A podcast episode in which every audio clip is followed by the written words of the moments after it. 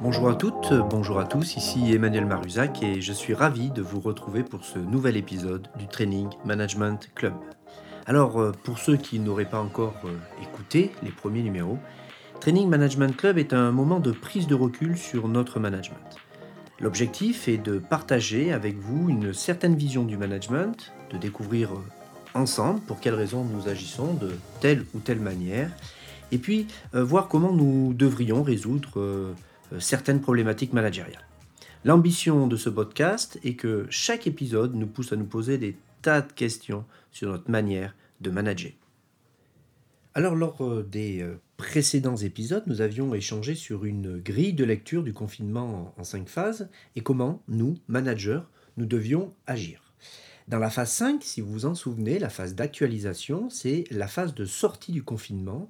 Nous avons euh, échangé sur la nécessité de faire un bilan de cette période de confinement et de réaliser des entretiens dès le retour au bureau. Alors j'ai reçu beaucoup de messages, d'abord d'encouragement et, pour ce podcast, et je vous en remercie, et puis euh, beaucoup de questions.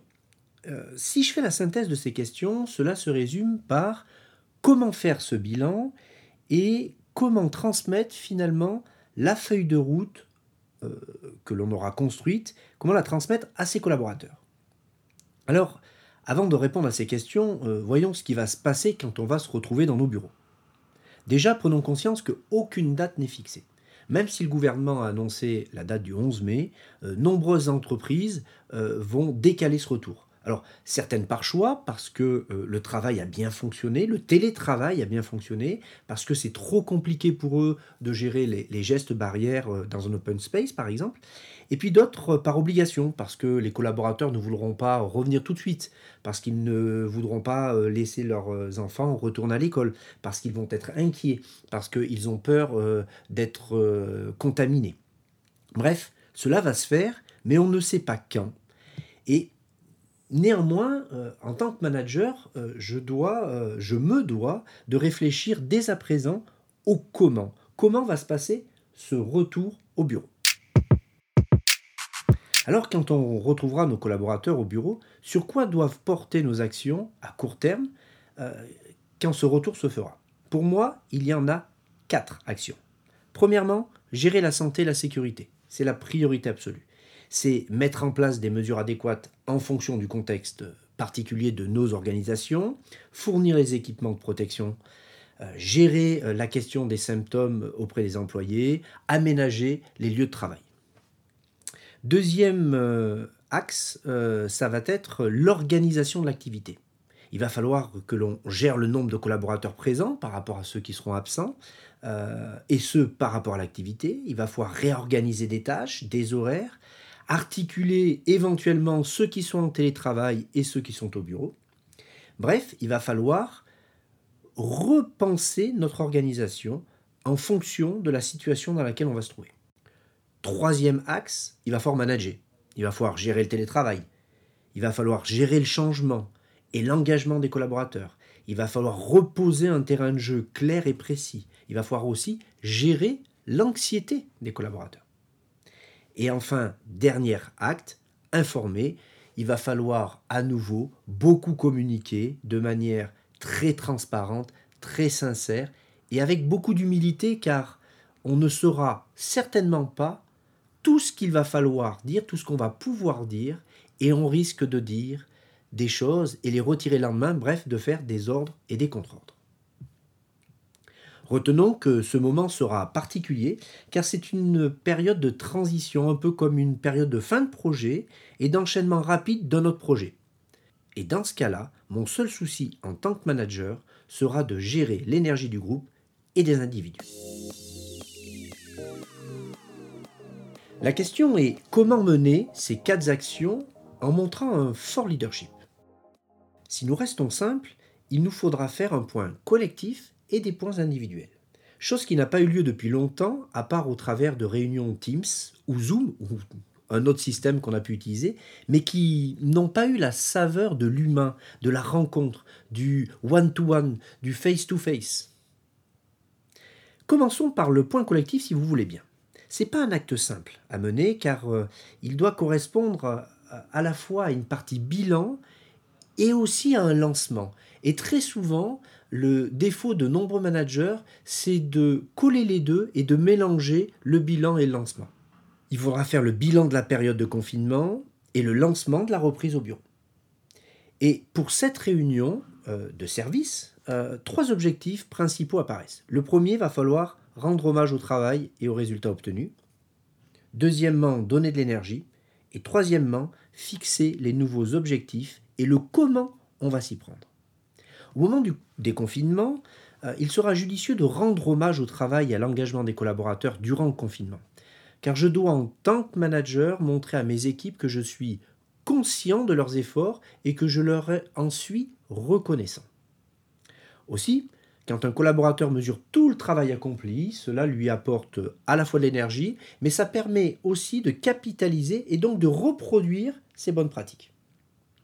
Si nous partageons ces réussites en collectif, cela favorisera euh, d'autant la cohésion de l'équipe et ce sera donc aussi le moment euh, idéal pour faire référence à nos valeurs d'entreprise, à nos valeurs d'équipe. Cette réunion est aussi le moment pour présenter sa feuille de route que nous avons réalisée en amont et, dont on a parlé lors de l'épisode 2 du Training Management Club.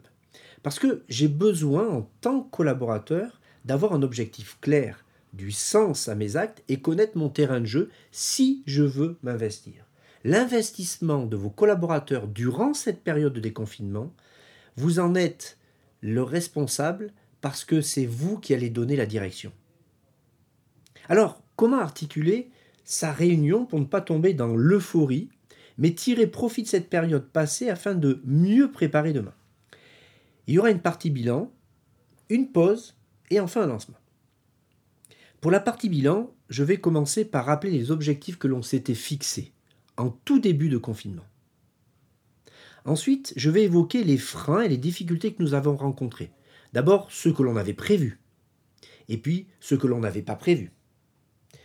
Je vais euh, ensuite aborder les actions qui ont été mises en place pour résoudre les freins et répondre à la situation.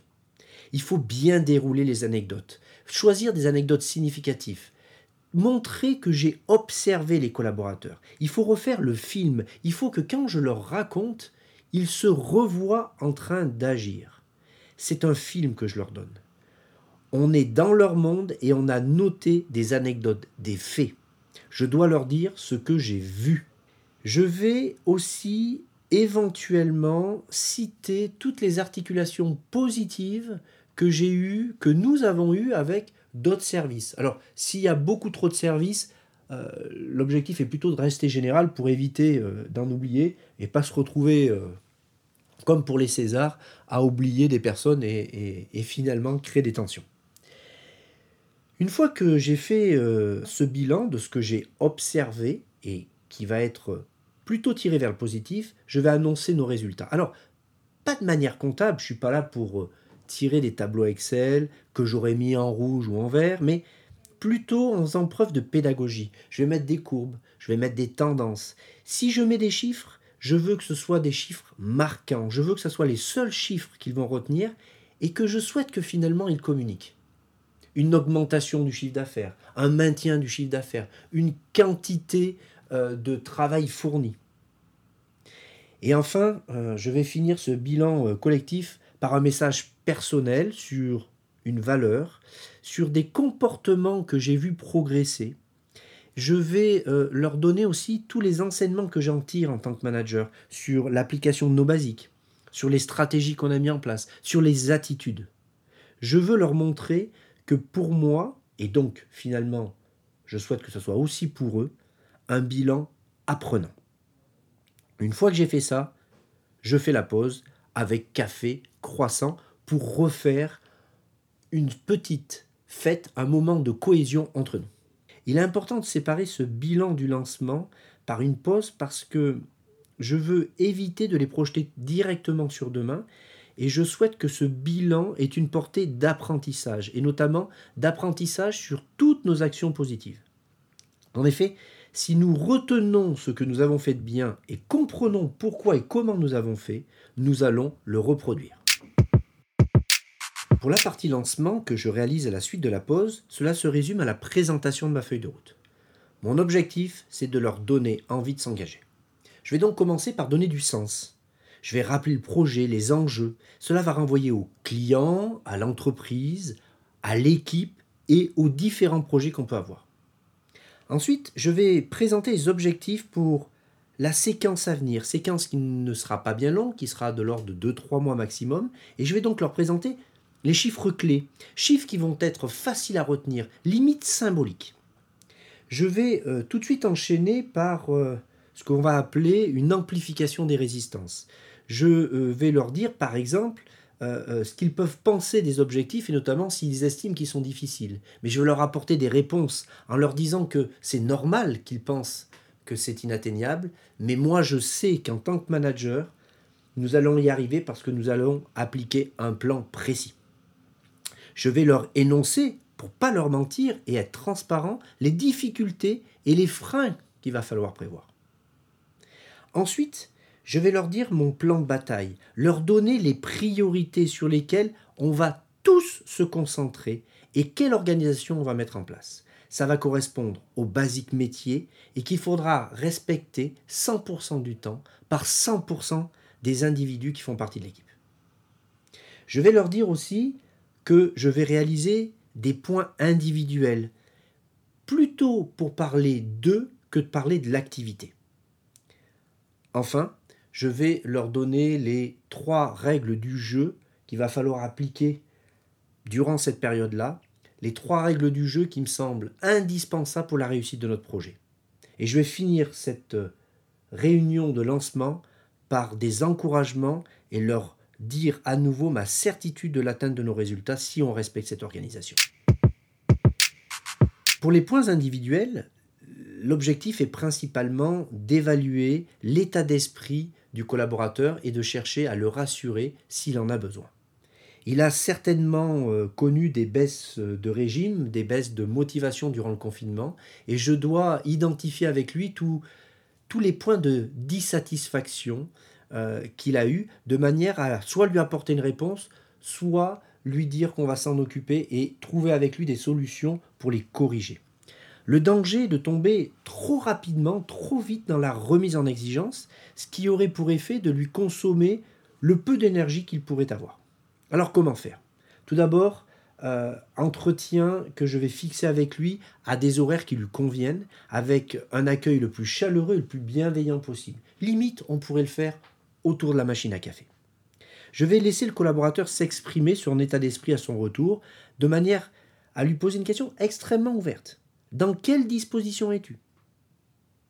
Lui demander s'il dispose de tous les moyens nécessaires pour reprendre son travail sereinement et voire même lui demander de quoi il a besoin pour bien redémarrer et comment moi, en tant que manager, je peux l'aider, je peux lui faciliter la tâche. Je vais en profiter aussi pour lui faire un retour personnel sur ce que j'ai observé, sur son engagement, sur sa participation durant le confinement, tout ce qu'il a pu apporter de positif à l'activité ou à l'équipe. Enfin, je vais lui faire un retour d'informations peut-être un peu plus particulier qui pourrait correspondre à sa situation propre. Et puis, je vais euh, lui demander euh, s'il a des questions pour finir cet entretien-là. Suite à cet entretien, dans les semaines qui suivent finalement euh, les, reprises du travail après confinement, je vais chercher à valoriser le collaborateur encore plus fréquemment qu'à l'accoutumée et inclure progressivement de l'exigence. Ces euh, deux grands actes managériaux, qu'ils soient collectifs ou individuels, ne sont pas des euh, entretiens qui vont durer forcément longtemps.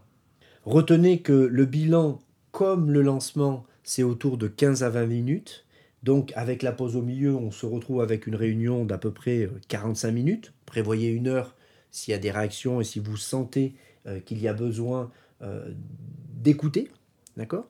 Pour les points individuels, finalement, vous savez quand est-ce que ça va commencer. Euh, peut-être difficile d'estimer le temps que ça va durer parce que ça va dépendre finalement de l'état d'énergie du collaborateur et ce qu'il a envie de vous dire. Dites-vous bien que plus il parle, plus il en a besoin. Et votre job à ce moment-là, durant ces entretiens individuels, c'est d'avant tout de l'écouter, à la fois émotionnellement, mais à la fois aussi rationnellement, pour que justement il sente que vous soyez très proche de lui en tant que manager et que vous êtes là pour l'aider. En résumé, retenons que le manager, euh, avant de remettre de l'exigence, devra gérer l'énergie de ses troupes, autant collectivement qu'individuellement. Il devra forcer le trait sur les réussites, l'engagement et le respect des valeurs de l'équipe. Et le retour de l'exigence doit être progressif, en commençant par les règles du jeu pour finir par finalement appliquer les exigences habituelles connues avant le confinement. Merci à vous d'avoir euh, suivi cet épisode du Training Management Club. Alors si vous souhaitez échanger avec moi, n'hésitez pas à me laisser des messages sur mon compte Twitter, at emaruzac, at e m a r ou directement par mail à e.maruzac.yahoo.fr e.m-a-r-u-s-c-z-a-k sur yahoo.fr donc. Je serais ravi d'échanger avec vous. Alors j'espère que cet épisode vous a autant plu que les précédents. Si c'est le cas, le meilleur moyen de le faire savoir, c'est bien sûr euh, de le partager, mais aussi de laisser des avis sur iTunes. Cela fera une grosse différence euh, pour le Training Management Club. Alors surtout, ne vous gênez pas. Merci à tous et je vous dis à bientôt pour un prochain épisode du Training Management Club. Au revoir.